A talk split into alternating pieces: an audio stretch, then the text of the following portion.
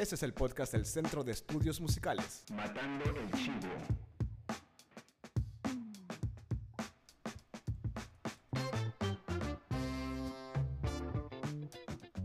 Hola amigas y amigos, bienvenidos a su episodio número 19 de su podcast Matando el Chivo, podcast hecho por músicos y para cualquier amante de la música.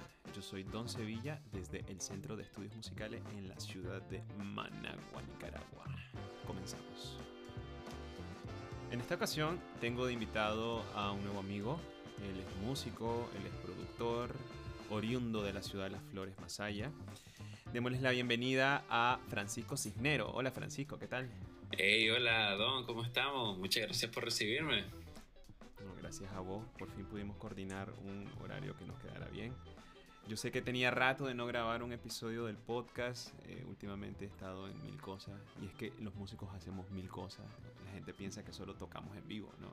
Totalmente. Pero, pero pegamos botones, lavamos ajeno, planchamos, somos tíos, somos hermanos, hacemos muchas otras cosas aparte de música también. Entonces había estado como un poquito saturado, pero bueno, ahorita qué bueno que ya llegamos al episodio número 19. Este es un podcast que empezó con la, el ocio que generó al principio la pandemia y ahora ya no es parte del ocio, ahora es parte de nuestros proyectos. Y es un proyecto que no quiero que se que, que flaquee, ¿no? Hay que es como es como una plantita, hay que echarle agüita al suave para que vaya creciendo. ¿Cómo estás? ¿Cómo van Así esos es, muy proyectos? bueno. Eh, sí, Francisco es productor, él es de Masaya. Vos vivís en Masaya actualmente, ¿no? Así es. Yo, mira, originalmente yo nací en Costa Rica, eh, estuve por 10 años allá y luego... Ah, sos tiquillo entonces. Sí, pura vida más. Pura vida. Bueno, que entonces es primera vez que tenemos a alguien oriundo de Costa Rica, entonces. Sí, ¿Pero qué te sentís? ¿Más ticónica? No, man, ni que sí, ya tengo prácticamente voy a cumplir 20 años de vivir en Nicaragua, entonces, toda, 20 de mis 30 años, entonces, Claro. ganó el lado Nica. Ganó, ganó por, por, por cuestión de, de vejez. Muy bien. ¿Y, y, y cómo fue esa, esa, esa transición de venirte de Nicaragua a, a- a- Perdón, de Costa Rica a Nicaragua? Pues fíjate que al tiempo, eh, cuando vine a Masaya específicamente, fue, honestamente tuve un choque cultural bastante fuerte porque no es que, verdad, que allá sea santos, pero al momento o la edad que yo tenía Claro. a los 10 años, digamos que era muy inocente, el, al menos con las personas, lo- los compañeritos que tenía en la escuela y la gente que yo conocía, como que más formalito. Vine a Masaya, ¿verdad? Y no es hablar mal, sino, pero la jovialidad del Masaya es totalmente fuera de este mundo. Desde el Sí, primer sí. día que yo llegué, ¡ay, ay, ay! Oye, ¿qué es esto? Sí, sí. Como que te Ya, de toda la entonces, vida. Sí, totalmente. Y el tico un poco más reservado, ¿no? Un poquito más, entre comillas, pues hay de todo. Sí. Pero eh, también en Masaya me imagino que hay muchos tipos de personas también. Pero en, en, en su conjunto, el- la idiosincrasia del Masaya es muchísimo más abierta, ¿no? Totalmente. Desde los primeros cinco minutos ya me estaban rebanando. Entonces, Sí, fue un cambio así, pero honestamente, si yo me hubiera quedado en Costa Rica, fuera totalmente otra persona. El Claro, venir acá a Masaya, a la ciudad de las flores y del, la cuna del folclore, es otra onda. Fue, creo que Otra onda, claro. fue un pedestal muy fuerte a que yo empezara a la música, principalmente porque también este estuve en un con- en el colegio salesiano, digamos famoso de Masaya, que Sí, claro. Varias personas o varios músicos eh, han salido de ahí. De hecho, Mili Mayuk eh, se conocieron del colegio salesiano. eh, también los de Antiguo Contrapeso, la, la mayoría se conoció de ahí. Entonces fue interesante. Además que tenía un cuarto de música, eso despertó la, la ¿Había un cuarto de curiosidad por grabar. Sí, había un cuartito de música. Era Wow. más que todo para la banda de guerra. Había más Ujú. tambores, los bombos grandes, pero había una batería, un bajo y una guitarra.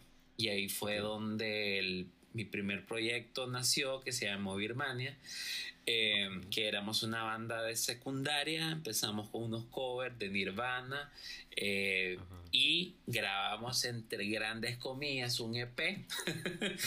Llevamos la computadora. ¿Pero de canciones inéditas o de covers de Nirvana?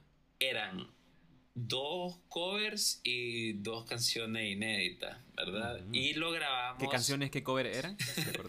Era, sí, claro, era School de, de Nirvana. y el otro, eh, ¿cuál era? Bueno, eran dos temas, uno que se llama Spirit y... ¿Es Like Spirit? No. Parecía.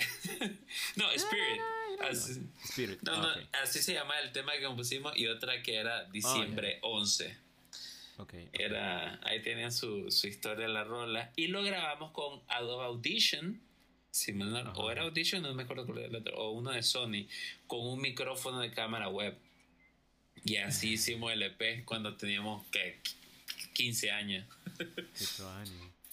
Yo siempre que recuerdo esa época cuando yo empecé en la música, me da como cierta nostalgia porque yo grababa en el, en el reproductor y en la grabadora de sonido de Windows XP.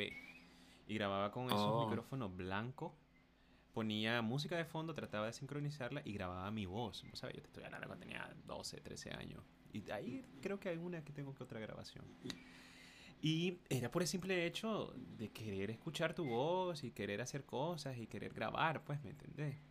Obviamente yo no tenía ni idea de qué estaba haciendo, ¿no? Porque yo no vengo de una familia propiamente de músicos profesionales, pues. O sea, a mi familia le encanta la música, pero ninguno de ellos se dedica a eso. Entonces, pues yo, la guía que tenía era lo que mis amigos me decían y lo que yo pensaba en el momento y lo que podía leer en internet. ¿No? O sea, no había ninguna guía profesional, ni mucho menos. Porque yo entré hasta a estudiar música ya seriamente hasta que tenía 17 años. Entonces, pero a los 12, 13, esa época yo grababa y hacía, según yo, mis producciones. Qué cool. Y entonces empezaste un proyecto que se llama La Bolsa Records, ¿no? Así es, La Bolsa Records. ¿Y eso, eso cuánto tiempo tiene? ¿Cuánto, cómo, cómo empezó? ¿Cómo, ¿Cómo fue todo eso, ese proceso? Mira, eh, en sí el proyecto ya formalizado de la Bolsa Records lo lancé en el 2017. Eh, fue bien, digamos, eh, bien pausado. Primero porque tenía, estaba trabajando en un call center.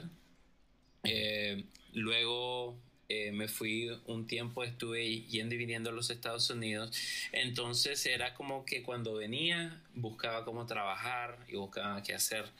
Eh, luego, ya a raíz de la, después de la pandemia y todo, ya sí dije, no, tengo que, tengo que ponerle mente si quiero avanzar y verdad, en verdad eh, producir al nivel que quiero. Entonces empecé, empecé con los episodios de Desde la Bolsa, que eran transmisiones en vivo, y, ahí ya combiné lo que, digamos, siempre me ha gustado la edición y grabación eh, de video. De hecho, en secundaria junto a un amigo hacíamos remixes, agarramos una rola X y lo mixeamos con una, digamos, con imágenes de una banda, nada que ver. De hecho, en YouTube tengo un video de una rola de Godsmack que se llama, eh, bueno, no me acuerdo el nombre de la canción ahorita, de Godsmack con eh, escenas de conciertos y videos de Nirvana. ¿Y que le va? a Sick of Life se llama la canción. Entonces, estaba hablando de la secundaria igual. Y ahora sí, ya veo más formalizado el proyecto. Ya estoy en toda la parte de la producción, audio, mezcla, la, la edición de video. Entonces, esos, digamos, son los proyectos que están. Y ahora, de hecho, el, creo que el 18 o 20 ya vamos a sacar, bueno, eh, cuando se escuche eso, para el 18 o 20 de julio vamos a sacar la segunda temporada de, de La Bolsa. ¿Y cuántos episodios tuvo la primera temporada? La primera temporada tuvo siete episodios, que tuvimos a, pues, el piloto que fue tu tío, luego Calilla. Tu tío es una banda tuya, ¿no? Sí, ese es mi proyecto, el, el digamos, el Exactamente, con el que colaboro actualmente. Luego, eh, ¿Tocas ahí guitarra? Sí. ¿Qué, haces ahí? Ahí toco guitarra. Sí, la, la, rítmica líder, por así decirlo, porque ahora tenemos el vocal que toca guitarra y me gana, entonces como que vos dale, con que suene bien. ¿Quién es el vocalista? Eh, Slater Corea.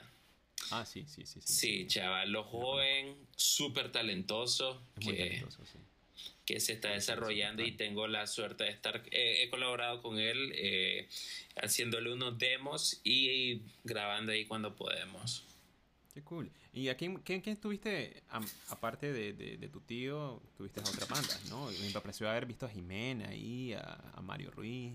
Sí, por suerte tuve eh, la gran dicha de trabajar con Jimena, chavalos que desde que lo escuché, dije, no, hombre, qué talento y y pues son brothers y colaboramos en ese episodio. Luego Mario Ruiz, Carlos Caldera de Mili Mayuk, eh, los Calilla, que de hecho fue uno de los episodios más aceptados también.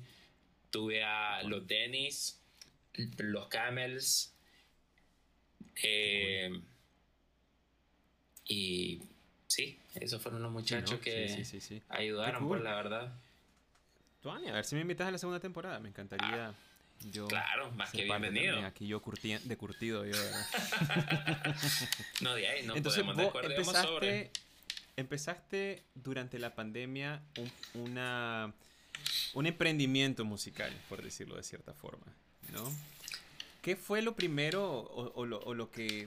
Eh, lo primero que visionaste, ¿no? Porque uno, lo primero que dice, ok, voy a hacer algo en la música, ¿no? Voy a hacer un estudio, voy a hacer una sesión, o lo que voy a hacer esto. ¿Qué es lo primero que te frena? Obviamente, la mayoría va a decir los reales, ¿no? Pero si ya tienes algo de presupuesto, no sé, no sé si me explico. Siempre hay cosas que uno está sorteando constantemente cuando va a armar cualquier tipo de proyecto, pero en la música son como... Siempre hay obstáculos, ¿no? ¿Cuáles, qué, qué, qué obstáculos estuviste al principio? Mira, honestamente, aparte del dinero, porque honestamente hay proyectos que uno lo tiene que ya tener por sentado que no va a haber dinero, eh, esperando lo mejor que sí cambie. Pero eh, fue más que todo... Sobre todo porque es tuyo, ¿no? A menos que tengas un patrocinador. Exacto. Pero fue, digamos, proyecto mío, pero fue más que todo la voluntad de, de querer hacer algo colaborando con gente que ni siquiera te busca, ¿vos sabes? Entonces es como que tener eso como que no, me van a decir que no, me van a batear. Entonces, eso fue una lucha, digamos, principal por la, la pandemia, esa situación como que quién se va a querer reunir a estar grabando eso, pero se tomaron pues la medida, la, todas las medidas posibles y por dicha encontré a las personas en el momento que sí quiero hacer música, hagámoslo. Entonces eso fue, y, y podíamos poner el, el tiempo y, y, coordinarse, siempre veo que es algo difícil en, en proyectos así. Claro, claro, claro, siempre es complicado. Qué bueno, qué bueno. Una pregunta, vos has tenido, eh, bueno, tu tío es una banda eh, de música inédita, ¿no? Si no me equivoco. O también tocan covers. Empezamos, empezamos así mezclando, porque tu tío empezó con unas rolas que yo tenía con, estaba finalizando con el proyecto Birmania a su momento. Em, entonces se terminó el proyecto y yo dije, yo quiero seguir. Retomé las rolas que más me gustaban y empecé con los muchachos, pero teníamos más que todo un set de covers, eh, porque era como que eran tres canciones y el resto covers, y siempre más que todo en el ámbito grunge. Hasta ahora, como siete años después, pues digamos que ya que estoy presente y ya se pueden hacer las cosas más formalmente, ya estamos trabajando en el EP. Entonces ya claro, vamos EP de música inédita, ¿no? Entonces has tenido esa experiencia de tocar en vivo covers y tocar en vivo música original, ¿no? Exactamente. Ok. Es que eso viene al caso eh, por el tema de hoy, porque de tanto en tanto surge el tema en las redes sociales sobre la oferta de músicas en vivo, ¿no? De las bandas que hacen cover o tributo y de las que se encuentran exclusivamente con una propuesta inédita y original, ¿no? Y ha habido como bastantes comentarios en las redes, yo he estado leyendo bastante, hace más un mes empezó y siempre hay uno que otro comentario últimamente. Hay posiciones de todos los tipos, ¿no? De diferentes matices. Por ejemplo, se argumenta que es importante tener tu voz propia, ¿no? Sin copiar, que no hay que ceder la presión de hacer puros covers porque solo generas más plata, etcétera, etcétera. Que hay que representar tu integridad artística. Y está la contraparte, ¿no? Que es la de los músicos que tocan covers y hacen tributo y están ejerciendo su profesión, ¿no? Que es lo que te pide el bar y lo que pide la gente, etcétera.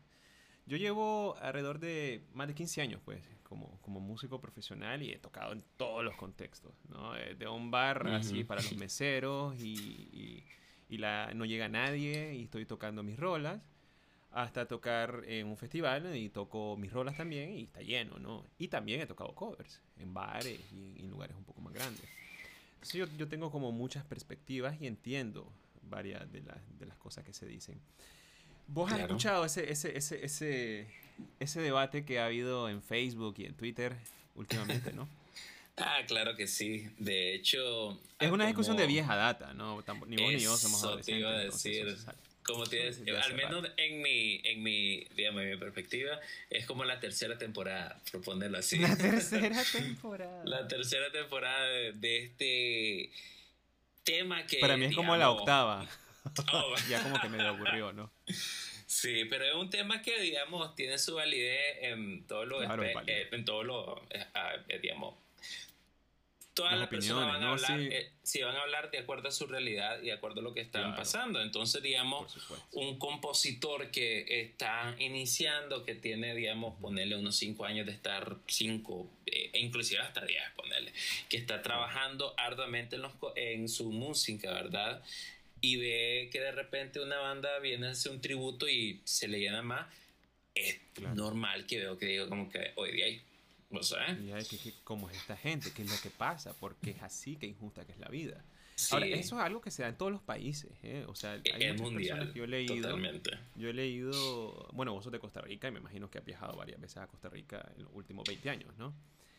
Eh, sí. Sucede en todos los países y en todos los contextos, ¿no? Y yo creo que ningún músico a lo largo de su carrera ha estado exento de tener una postura al respecto. Para empezar, creo que deberíamos tomar en cuenta como varios factores que a mi juicio son importantes, ¿no? Para analizar de forma imparcial la situación. Creo que en primer lugar hay que recordar que en países como el de nosotros, ¿no? Nicaragua específicamente, las escenas locales usualmente se llevan a cabo en los bares y los clubs. ¿no? O sea, no hay mucho foros de concierto que se dediquen exclusivamente a hacer música en vivo. Hay eso algunos, está Ron con Rolas aquí en Managua, en Masaya creo que está la, eh, ¿cómo se llama este? Eh, se me fue el nombre de Montenegro. Bueno, que tampoco, la Es un club exclusivo. La Casona. No es un club exclusivo de música, es un restaurante. Pero bueno, hay música usualmente. Pero hay muy pocos lugares donde realmente estén acondicionados exclusivamente para que la gente llegue a escuchar música. Casi siempre son bares o restaurantes en los que nosotros nos conectamos, buscamos luz, donde hay la luz aquí, y ahí nos ponemos, ¿no? Y, y, se improvisa todo un show en vivo. Ahora, estos lugares son empresas privadas, ¿no? Y ellos son los que deciden a quién van a contratar y a quién no. Bueno, puedes obligar a nadie, ¿no? Y dependiendo casi siempre de una decisión administrativa, ¿no? Si el bar Principalmente. No económico, ajá, eh, no va a contratar a músicos que tengan una propuesta original e inédita, porque probablemente se irá por lo más seguro que son los covers, ¿no? ¿Vos qué, vos qué opinas al respecto? Eh, mira, primero que todo yo he visto varios intentos de espacios culturales, ¿verdad? Y ahí ya era un, creo que en el 2009 o Espacio Sur, después el Music Warehouse, eh, luego uh, Arcafé. Ah, creo que hubo otros intentos, y eso hablando solamente en Managua. Lo que se fijó, claro, que lo que yo noté fue que siempre hubo un alce y después un declive, pero un declive feo. Que ahí es donde vamos al final a lo que vos decís claramente, que son las decisiones administrativas. Nadie quiere perder dinero. El músico no quiere cobrar o regalar su trabajo porque cuesta. Todos sabemos el ensayo, las cuerdas, la luz, el, la gasolina. Eh, es, ridículo. Si nos ponemos a ver, no debería haber ningún artista cobrando menos con 500 dólares por presentación. Sí, debería cobrar mucho más. Mínimo. todo eso es caro. Es, absurdo todo lo que se gasta.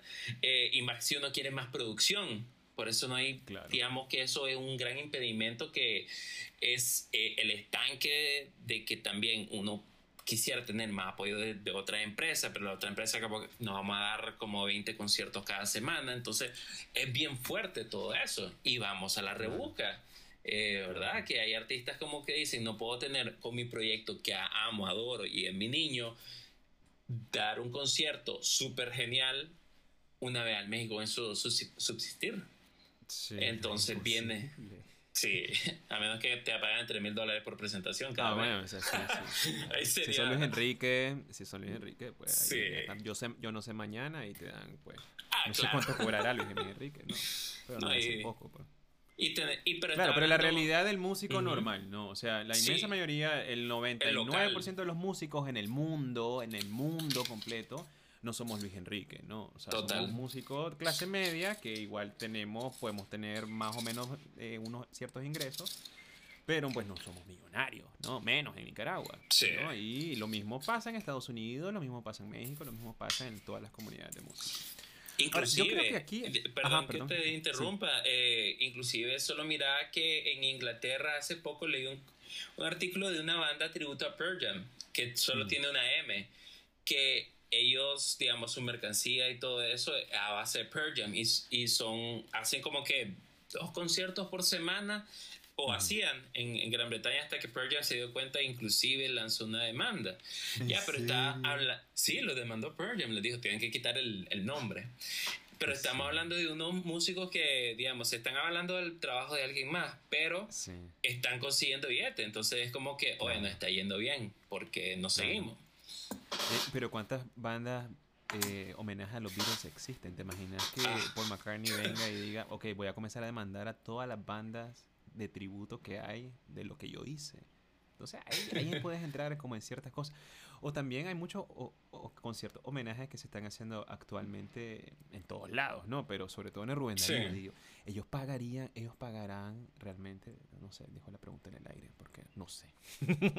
porque deberían, ¿no? De pagar a los, a los compositores. Pero bueno, esa es otra historia. Sí. Ahora, yo creo que acá, eh, a mi juicio, eh, no creo que el problema sea tanto ni del bar ni del músico. ¿No? Porque eso, eso va a tener mil variables y mil contextos. Yo creo que también, como decía el dueño de un bar, Noel, eh, el dueño de Rock and Roll, él, a su juicio, y yo creo que coincido hasta cierto punto, es, es un problema del público, del que consume, ¿no? En Nicaragua y en gran países de la región eh, centroamericana, digamos, la educación musical es igual a la educación en general, ¿no? Eh, pobre, por no decir lo menos, ¿no? Por eso, cuando vas al Teatro Nacional, está vacío siempre, ¿no? Cuando hay una sinfonía o recitales, etcétera, o en muchos conciertos de, música original, pues no hay la lo misma cantidad de público dispuesto, ¿no? A consumir. Claro. Yo creo que, la razón puede ser de muchos factores, ¿no? Giran en torno a, a qué, tan, qué tanto conoce el público, etcétera. Pero hace unos 10 años, más o menos, la cosa era diferente.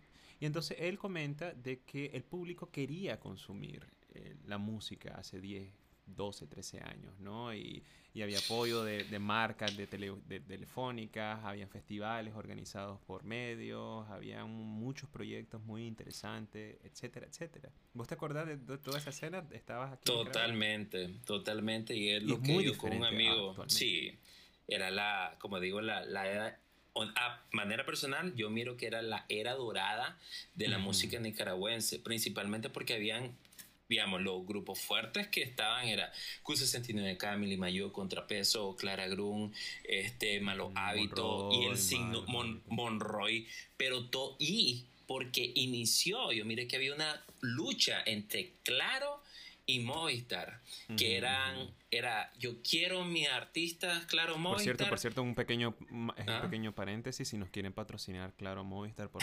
Bienvenidos. no, no, me, no me molestaría, pues dale, claro.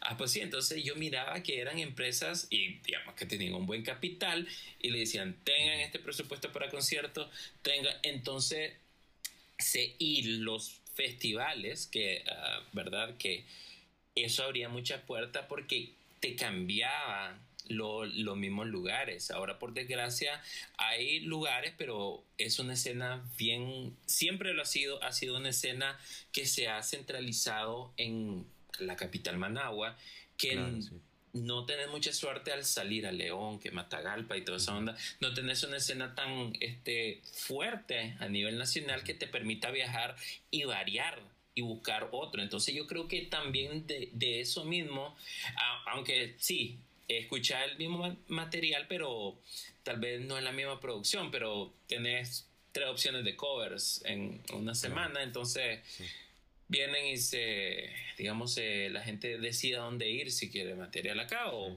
el cover, pero la gente tiende a irse por la segura, como que disfruto escuchar a Cerati o, lo escucho todos los días, ¿verdad? Es entendible hasta cierto punto, pero también ahí viene, digamos, lo creo la parte frustrante al músico que está tratando de promocionar su material original. Que a lo que, digamos, a lo que estaba diciendo Noel, el público sí tiene que ver, pero también no podemos decir que es el, es el, digamos, el 90% del apoyo, ¿verdad? Que tiene el, el artista, pero si hubieran otros, eh, digamos, este, otros patrocinadores que pudieran dar a, la, a las bandas, creo que podría dar un, digamos, algo, al, inyectarle a la escena para que los músicos tengan como dar algo diferente. Te lo juro que solo un show de luces en un, un concierto ya te cambia la perspectiva. Eh, tal vez jala más gente, ¿no? Sí, es como que si nos ponemos a nivel global, la de, inclusive las bandas chiquitas buscan como ya tener pantalla LED, las luces automatizadas. Eh, de hecho, esta banda Siete Esquinas, que estaban sacando tributo a Korn y creo que a Deftones, eh, ok, era un tributo eh, bien montado, pero tenían ese, esa producción de luces. Y el batero Elvis, Elvis Fuente, increíble batero, por cierto, un saludo, él se dio cuenta ahí que la parte del músico es más que solo ir a tocar, sino que dijo, la parte de la producción yo quedé encantado, me dice. Y de ahí creó su Elvis the Drum Show. ¿Ya? Que son tantas, al menos yo veo que son tantas cosas de que si aquí, que si allá, es un tema complejo que al final eh, es buscar los medios, ¿verdad? Al menos lo veo yo que hay que rebuscarla. Y como creo que fue un día de estos que le estaba comentando a un amigo, eh, hacer música en Nicaragua es iniciar el juego en modo Dios. Salir de acá y ya vas a, al amateur. claro, claro porque hay tantas, tantas limitantes en varias cosas que ah, cuesta, cuesta. y admiro a los músicos que le, le, siguen dando y dando todos los días. Claro, es, un, es un, deporte extremo, un, deporte de resistencia. Ahora, en el país hay pocos espacios donde los músicos pueden tocar sus propias obras, ¿no?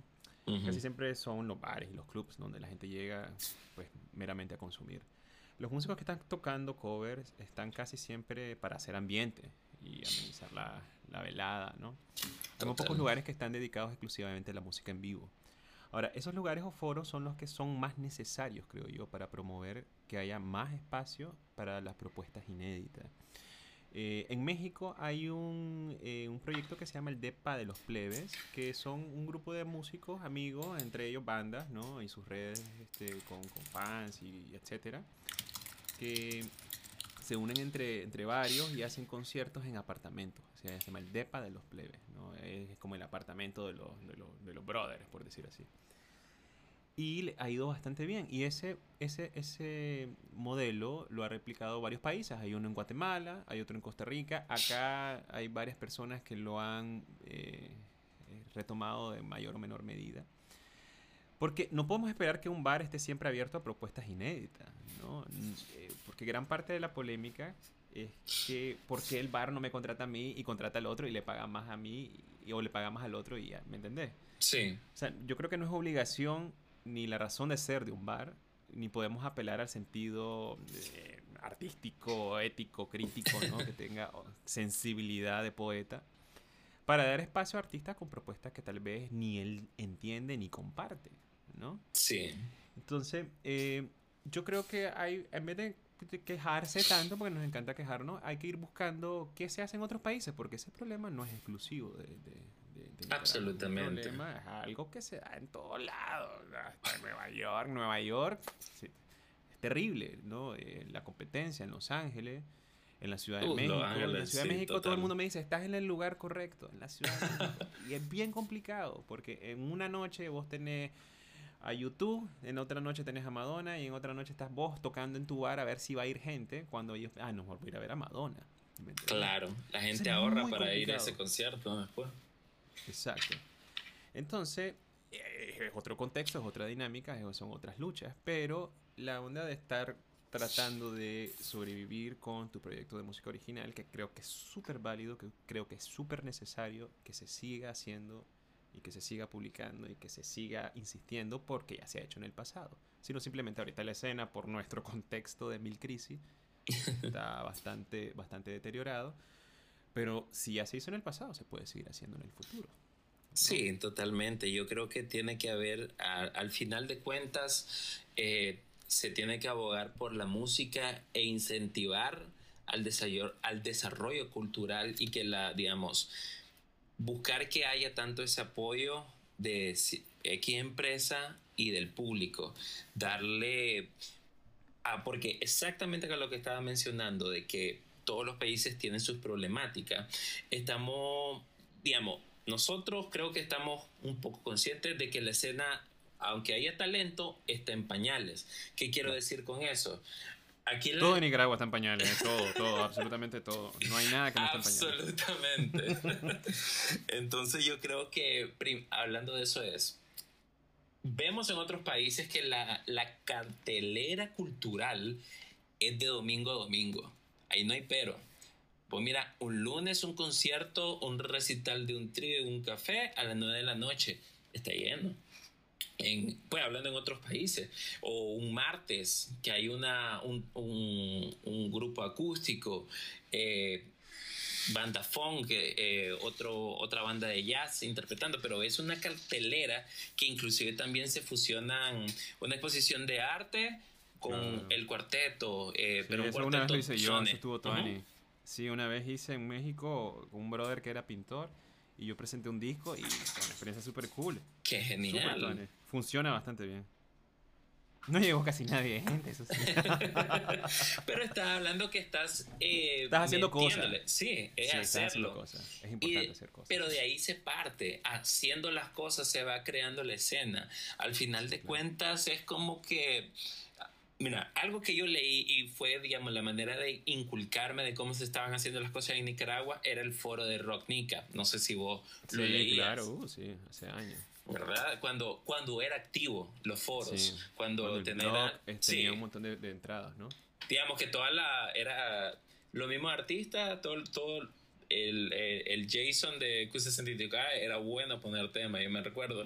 Y empezaban un debate ese tipo de comunidad eh, creo que hace falta porque era, mira, era, digamos, era lo mismo como lo tenemos en Facebook, pero siento que era un poquito más buscando respuestas y no solo ventilarse.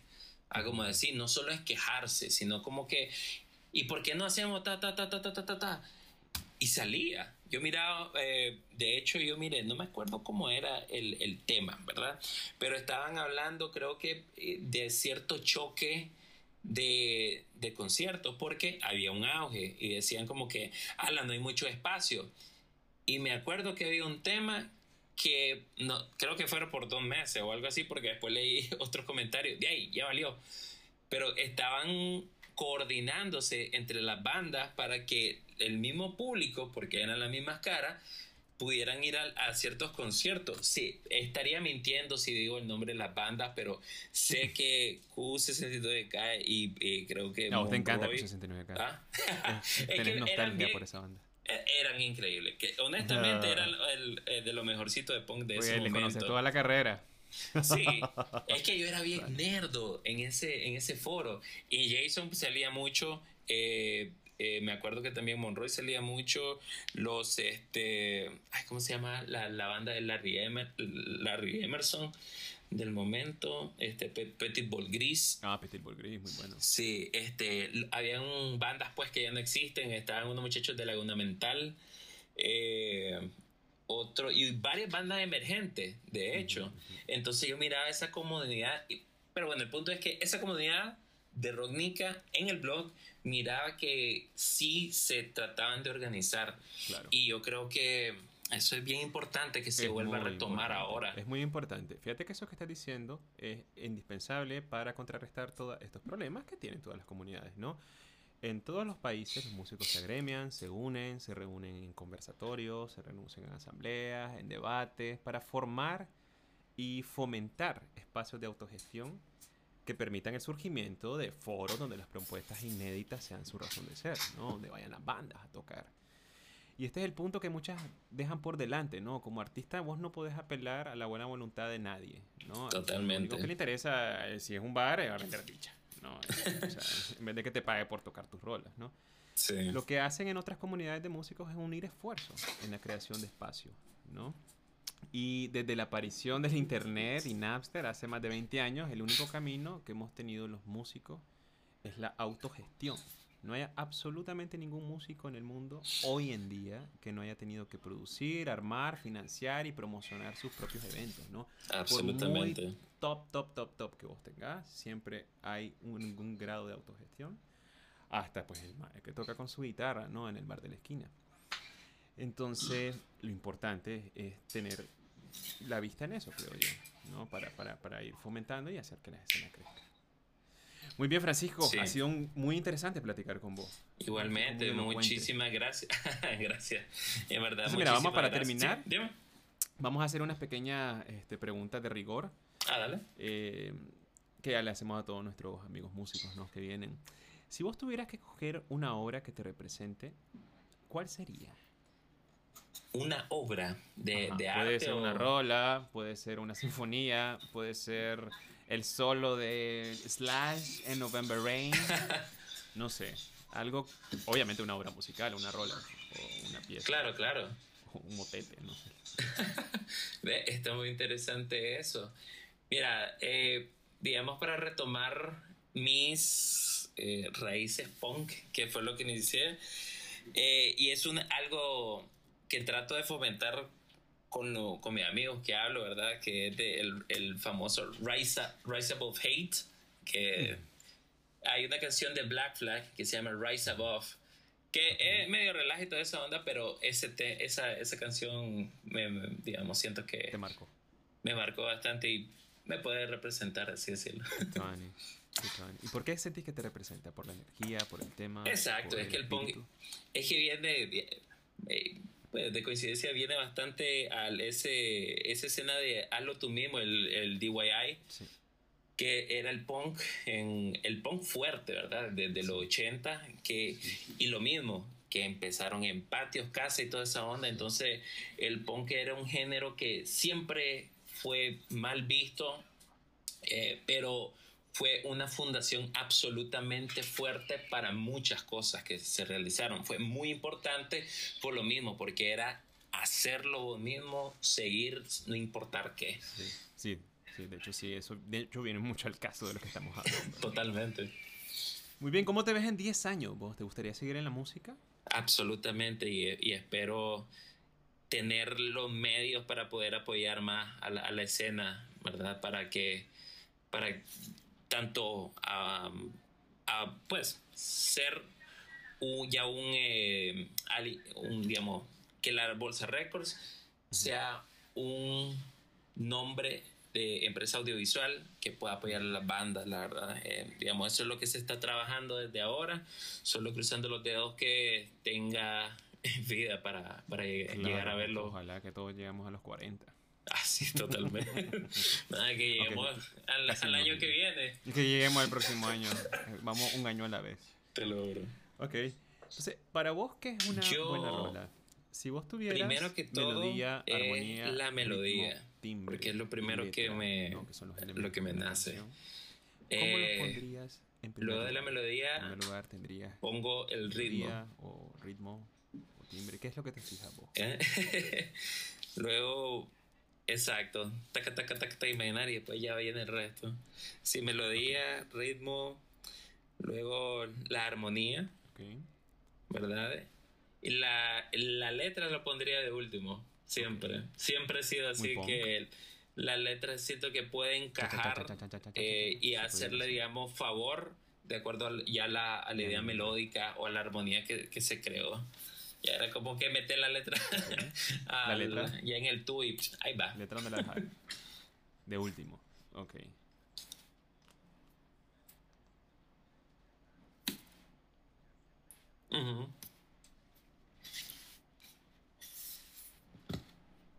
Ok, ok. Así es, sería.